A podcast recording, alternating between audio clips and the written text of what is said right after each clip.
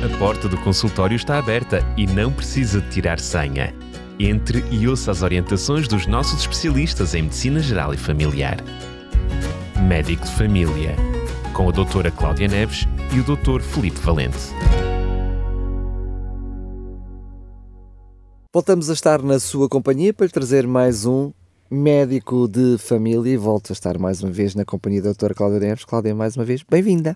Obrigada, Daniel. É um prazer estar aqui na Rádio RCS para trazer mais um tema de saúde.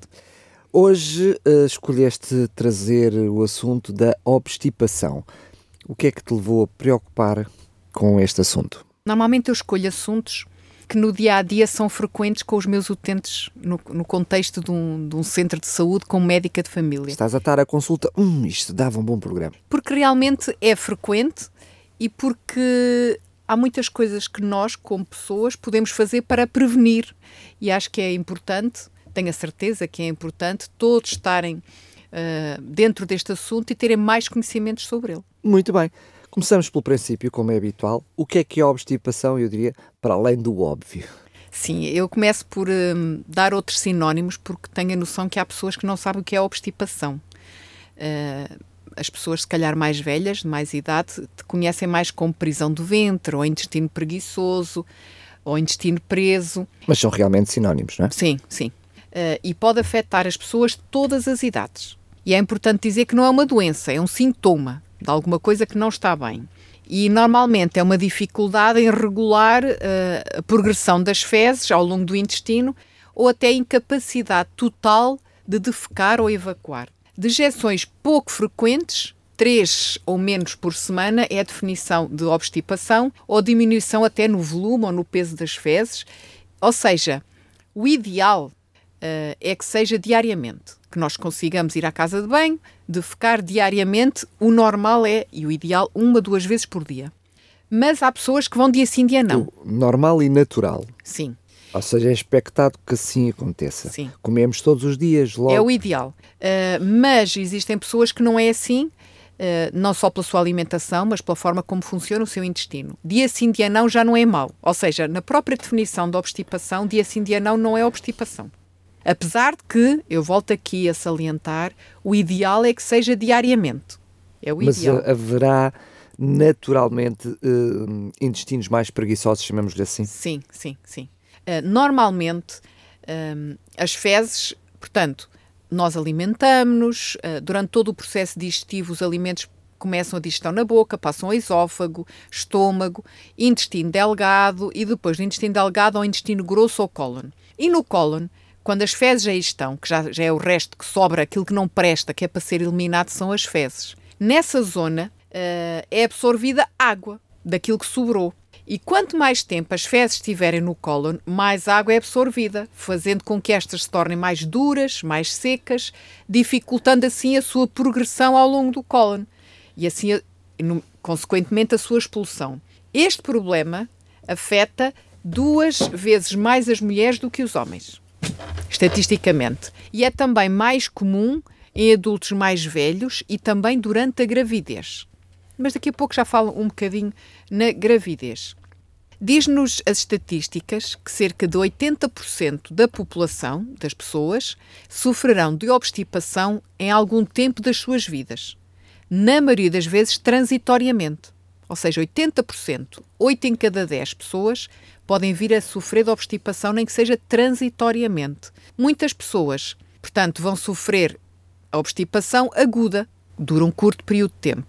Algumas pessoas, felizmente não são assim tantas, sofrem de obstipação crónica. É um problema que dura mais tempo, um longo prazo, e define-se quando é mais de três semanas e que causa, claro, a dor significativa, o desconforto e pode se tornar num grave e duradouro problema com implicações na qualidade de vida da pessoa no seu dia a dia. Então, hum, sabemos que tem a ver com os intestinos, a alimentação tem, imagino eu, que tenha aqui um, um fator, que seja um fator preponderante, mas quais são as principais causas ou o que é que pode causar a obstipação?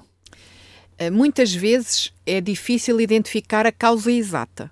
Eh, podem existir várias causas, possivelmente até simultaneamente, responsáveis por essa obstipação.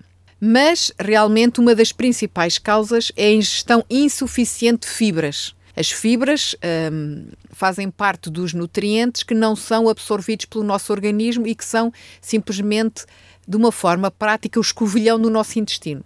E estão essencialmente nos alimentos de origem vegetal, nos cereais integrais, nos legumes, nas frutas, nas leguminosas e que é importante ingerirmos diariamente.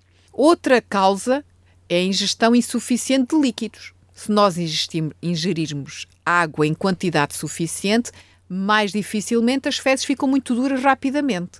Porque temos claro. líquidos que ingerimos. Mas lá é? está, quer nas verduras, quer nas frutas, nos legumes, se comermos esse tipo de alimentos, à partida também já estamos a ingerir alguma água, não é? Isso, também, exato, isso, também, também ajuda. Mas vemos que só que estas duas causas que eu já referi, a falta de fibras ou de ingestão de líquidos, podem ser em simultâneo. Claro. Outra causa é a mudança na rotina ou no estilo de vida, como uma mudança nos hábitos alimentares. Imaginemos alguém que decide, por exemplo, no início do ano, toma uma decisão, um objetivo, uma meta a atingir, ter uma alimentação mais saudável. E muda de um dia para o outro a sua dieta, o seu tipo de alimentação.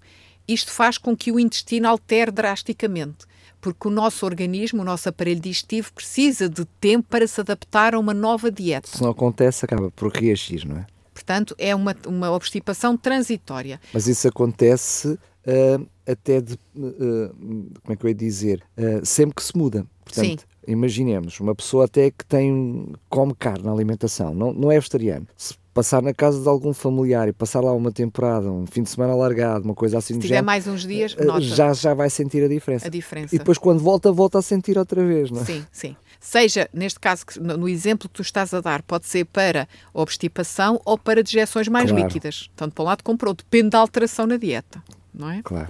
Outra causa, e que é muito frequente, é um estilo de vida sedentário, a falta de atividade física regular.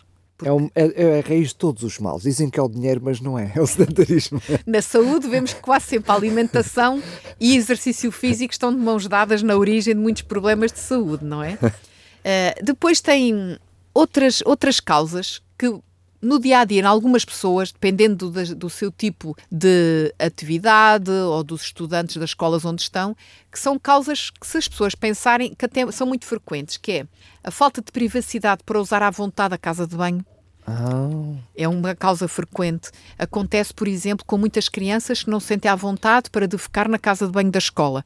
E é só quando chegam a casa. Muitas vezes ficam obstipadas, porque quanto mais tempo as fezes estão no intestino, mais secas ficam, mais desidratadas ficam. Ah, ok. Uh, ignorar repetidamente o desejo de defecar. Quando nós temos vontade de ir à casa de banho, devemos ir logo possível. Porque quanto mais protelarmos, mais as fezes ficam desidratadas, mais duras. Quando formos adiando, piora. Claro, também pode a, a obstipação também pode surgir como efeito secundário de certos medicamentos, e eu vou já referir alguns tipos de medicamentos que podem provocar isso. A própria ansiedade, stress, depressão, pois era que eu ia falar, são causas da obstipação. Há, há, muitas pessoas que se queixam quando alturas de exames, de testes, que sentem que há uma alteração nos intestinos. Não é? O próprio estado emocional interfere com a motilidade intestinal. Uh, o nosso intestino um, nas suas paredes é muscular e funciona como uma viscerouca que vai empurrando as fezes ao longo do percurso. E esses movimentos, chamados movimentos peristálticos, dependem também da nossa parte emocional, e se nos mexemos, fazemos atividade física, do volume das fezes. Por isso é que as fibras são importantes para aumentar o volume das fezes. Quanto maiores as fezes, mais eficazes são os movimentos do intestino para empurrar algo que é grande, não é? Do que se for algo sem fibras, que é pouca quantidade em termos de volume. E claro, a gravidez também é uma causa frequente de obstipação. Todas aquelas senhoras que nos estão a ouvir, que já estiveram grávidas, devem ter essa experiência. Importante também dizer que menos raro, felizmente, mas a obstipação pode ser um sinal, como já vimos, sinal ou sintoma de outras doenças, como doenças autoimunes, como a esclerodermia, o lúpus, um, doenças do sistema nervoso ou endócrino, como doenças da tiroide, a esclerose múltipla, a doença de Parkinson, os AVCs, as lesões que atingem a medula e doenças que afetam especificamente o intestino, como a síndrome do cólon irritável, a doença de Crohn, eh, que é uma condição inflamatória crónica do intestino e uma doença crónica, o próprio cancro do cólon e do reto, há que ser investigado no caso de obstipação crónica sem outra causa aparente, ou até a mesma presença de uma fissura anal. A fissura anal é um pequeno golpe nós dizemos fissura, uh, ou úlcera na mucosa dentro do ânus, logo ali à entrada. Isso causa tanta dor quando vamos defecar que a pessoa vai retendo as fezes para evitar essa dor. Exato, porque se magoa. É. E isso pode estar na origem ou no agravamento da própria obstipação. E vemos assim, só ouvindo aqui, que temos múltiplas causas. Não é? Sendo que há alguma medicação que também pode fazer alteração dos intestinos. Exatamente. Uh, temos analgésicos, alguns tipos de analgésicos podem provocar obstipação. Uh, falo, por exemplo, e que muitos se calhar tomam o tramadol, uh, a codeína ou a morfina.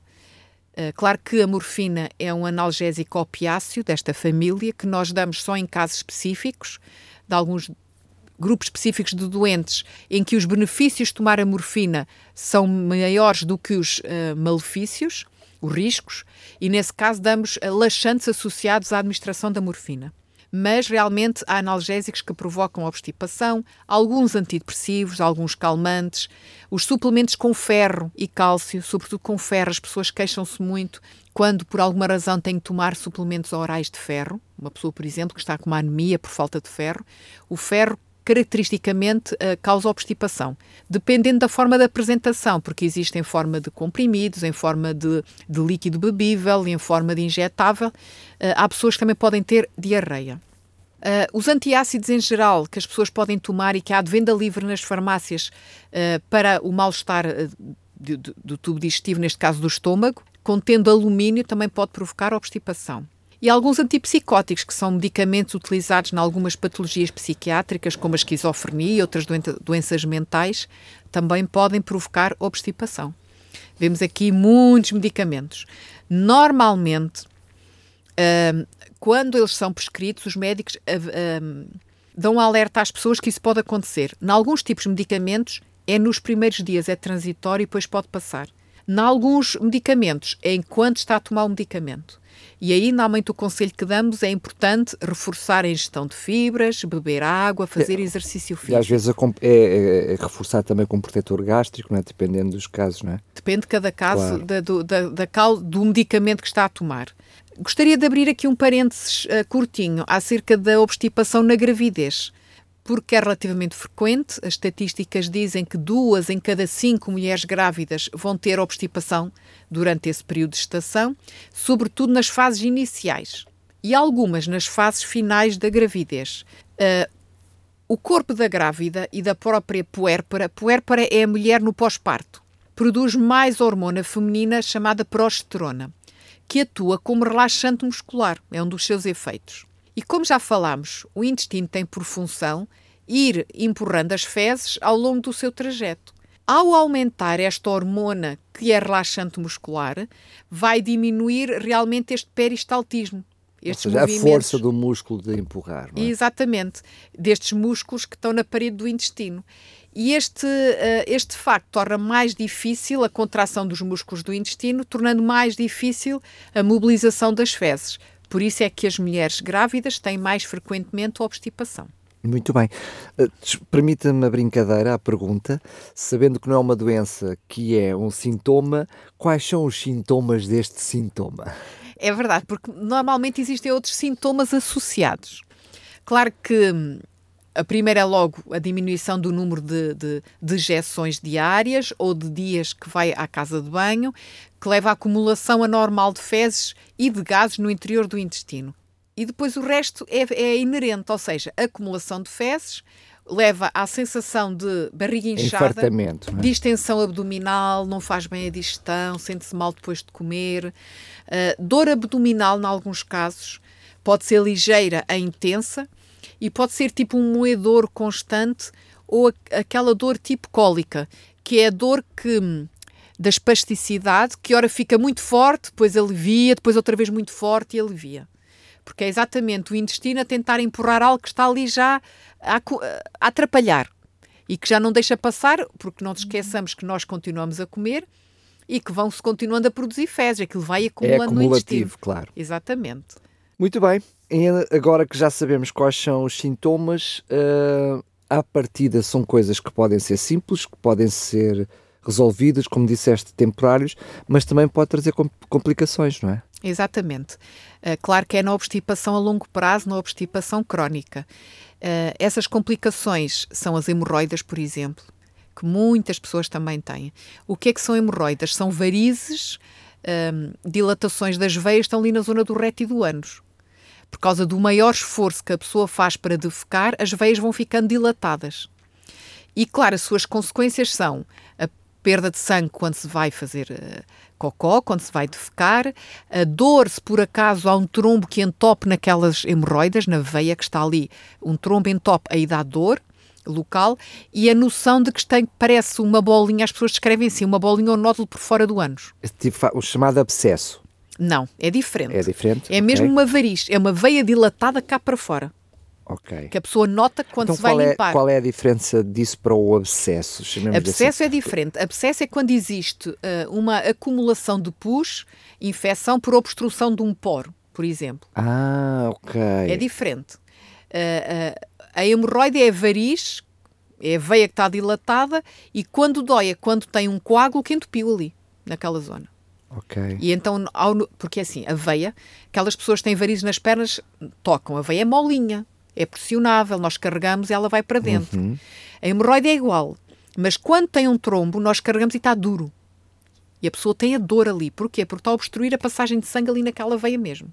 É? Então, mas uh, como é que a, a, obstrução depois faz com que haja. A obstrução é não passagem, não é? É. Como é que faz esse, essa tal bolha que tu, chama, que tu mencionaste? A hemorroida em si, quando é exterior, já, tem já nota a veia cá fora. Ok. Há hemorroidas externas e internas. Ok. A externas a pessoa nota em si própria quando se vai lavar, fazer sua higiene ou quando se vai limpar depois de ir à casa de banho. Ok. As internas normalmente são visíveis no exame, uh, tipo uma retossigmoidoscopia ou uma colonoscopia, que é aqueles exames em que o médico coloca um tubo com uma fibra ótica para ver lá para dentro, não é? Okay. E que normalmente, ultimamente, são feitos quase sempre com anestesia. Uhum. Uh, ou então as hemorroidas internas a pessoa pode não as ver, não as sentir cá fora, mas nota a perda de sangue constante cada vez que vai defecar, por exemplo. Pode okay. ser um sinal de hemorroida. A hemorroida, por sua vez, é uma consequência da obstipação não é? Mas pode nem sempre, atenção, há pessoas que têm hemorroidas e que não têm obstipação, mas é uma complicação frequente da obstipação. Ok. Outra consequência uh, é realmente a hemorragia retal, que pode resultar do esforço contínuo de defecar, uh, e, em alguns casos, é consequência das fissuras que se abrem ali no ânus, aqueles golpes, aqueles pequenos cortes. Mas... Que pode ser provocado pela própria rigidez das fezes. Exatamente, é? ou pelo esforço que está a fazer para as fezes passarem. Uhum. Outros sintomas associados às próprias hemorroidas e às fissuras são a dor local e a comichão. A pessoa também queixa-se de comichão anal. O sangramento, é, claro que sempre que há sangramento de sangue vivo, deve ser um sinal de alarme para qualquer profissional de saúde e deve consultar o seu médico, não é?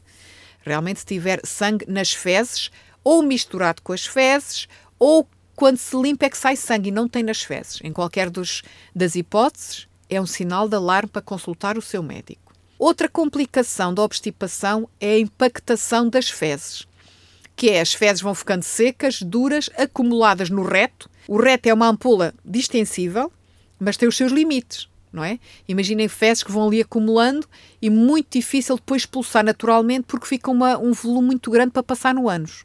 Outra complicação da obstipação é a própria incontinência anal, perda involuntária de fezes ou gases pelo ânus. A pessoa já não consegue ter com o esfíncter a funcionar bem, por causa daquele grande volume de fezes que vai ali fazendo pressão no esfíncter anal. Outra complicação é o prolapso retal, que é quando a porção terminal ali da, do intestino, que é o reto, se exterioriza através do ânus. O intestino deixa de funcionar de tal maneira, há tanta acumulação de fezes, e por causa do esforço contínuo, que a mucosa do reto vem para fora do ânus. Chama-se prolapso retal. Não é assim tão frequente, não se assustem. claro que outra complicação, e que infelizmente é relativamente frequente no nosso país, é o cancro do intestino.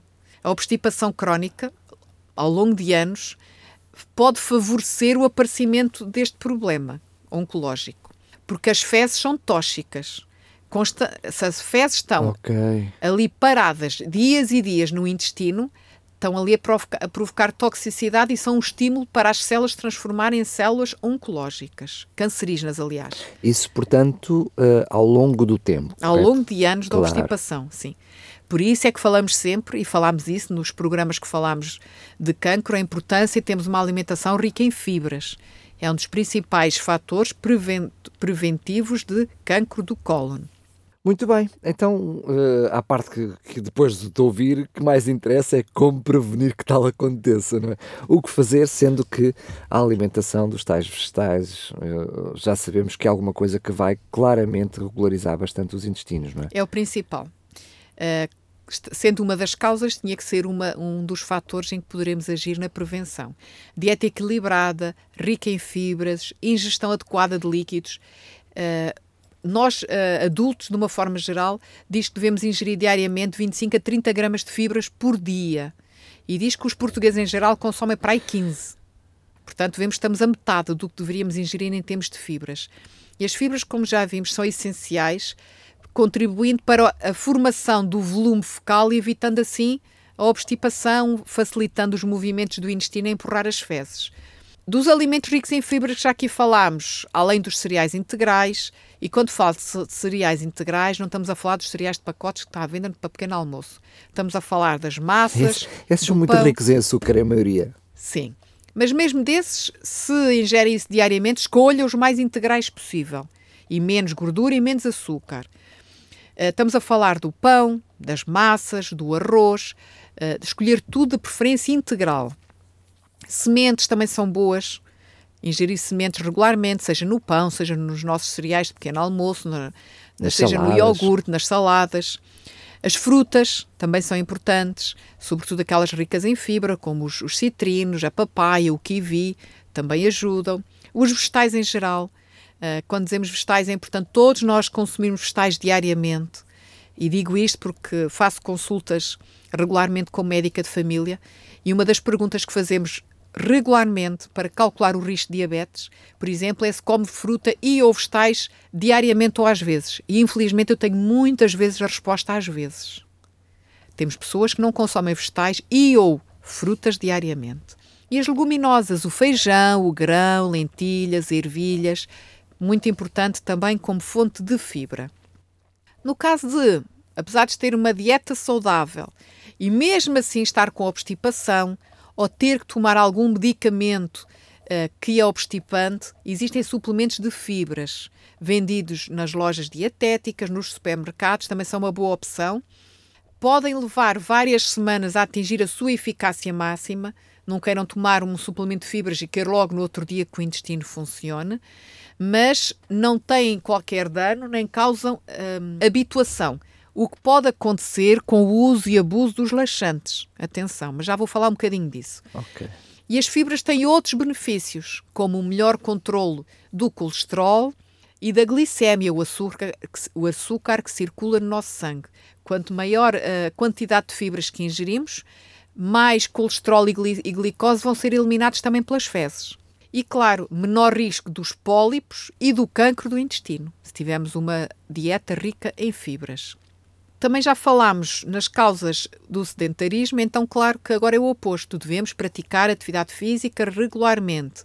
E, segundo as normas, as orientações da Organização Mundial de Saúde para um adulto, deve ser pelo menos 150 minutos de atividade física por semana, como, por exemplo, a caminhada rápida, a natação, a bicicleta e isto repartido ao longo da semana, por exemplo, 30 minutos por dia, que por sua vez podem ser repartidos 15 minutos de manhã, 15 minutos à tarde. E se pensarmos assim, não é assim tão difícil, não é? Pois não. É uma, se calhar, uma paragem antes. Uh, por exemplo, ou deixar o carro mais longe e ir a pé. Casa, claro, não. É? Importante não ignorar a vontade de ir à casa de banho, porque isto aumenta a hipótese de sofrer de obstipação, porque as fezes vão ser desidratadas tentar ir defecar sempre à mesma hora diariamente. Ter um, uma Criar hora... um relógio biológico. Exatamente. Os intestinos normalmente tendem a funcionar quando nos levantamos. Uh, os de algumas pessoas mais rapidamente do que outras, devendo dar-se tempo para começar e acabar a defecação. Não é sentar na sanita, querer e sair logo a correr. Dar tempo. Uh, ter a sensação de completo esvaziamento fecal. Para algumas pessoas, Uh, isto funciona melhor depois das refeições, porque nós temos um reflexo chamado gastrocólico, que é muito interessante. Quando o estômago começa a distender, dá sinais ao intestino e aumenta os movimentos peristálticos. Ou seja, para algumas pessoas, depois das refeições, é a altura de sentar na sanita porque é a altura em que o intestino vai ter mais movimentos. Portanto, ter hora para ir à casa de banho também é importante. Claro que se estas alterações não resolvem, temos que pensar noutra estratégia, não é? E aí podemos ter que ir ao médico. E nesse caso, numa crise urgente, e se é transitório e nunca aconteceu de obstipação, uma solução rápida pode ser realmente um laxante. É um medicamento que vai atuar ou nas fezes ou na própria parede intestinal para provocar a dejeção, ou para amolecer as fezes ou para aumentar os movimentos. No caso de sinais ou sintomas de alarme, e quais são estes? Sangramento retal, perda de peso inexplicada nos últimos meses ou cansaço persistente, aí é importante, são sinais de alarme para consultar um médico. Nestes casos, existe a probabilidade de ter também um outro problema do intestino e que pode ser grave, como até o cancro do cólon e do reto. Neste sentido, o tratamento, gostaria aqui de salientar que os laxantes são medicamentos que ajudam realmente a passagem das fezes. Existem vários tipos com efeitos diferentes sobre o aparelho digestivo. Se for uh, necessário mesmo utilizar um laxante, os primeiros a ser tentados deverão ser aqueles que aumentam o volume das fezes, são mais fisiológicos, que atuam nesse sentido. Idealmente, estes medicamentos devem ser usados pelo menor tempo possível para resolver o problema.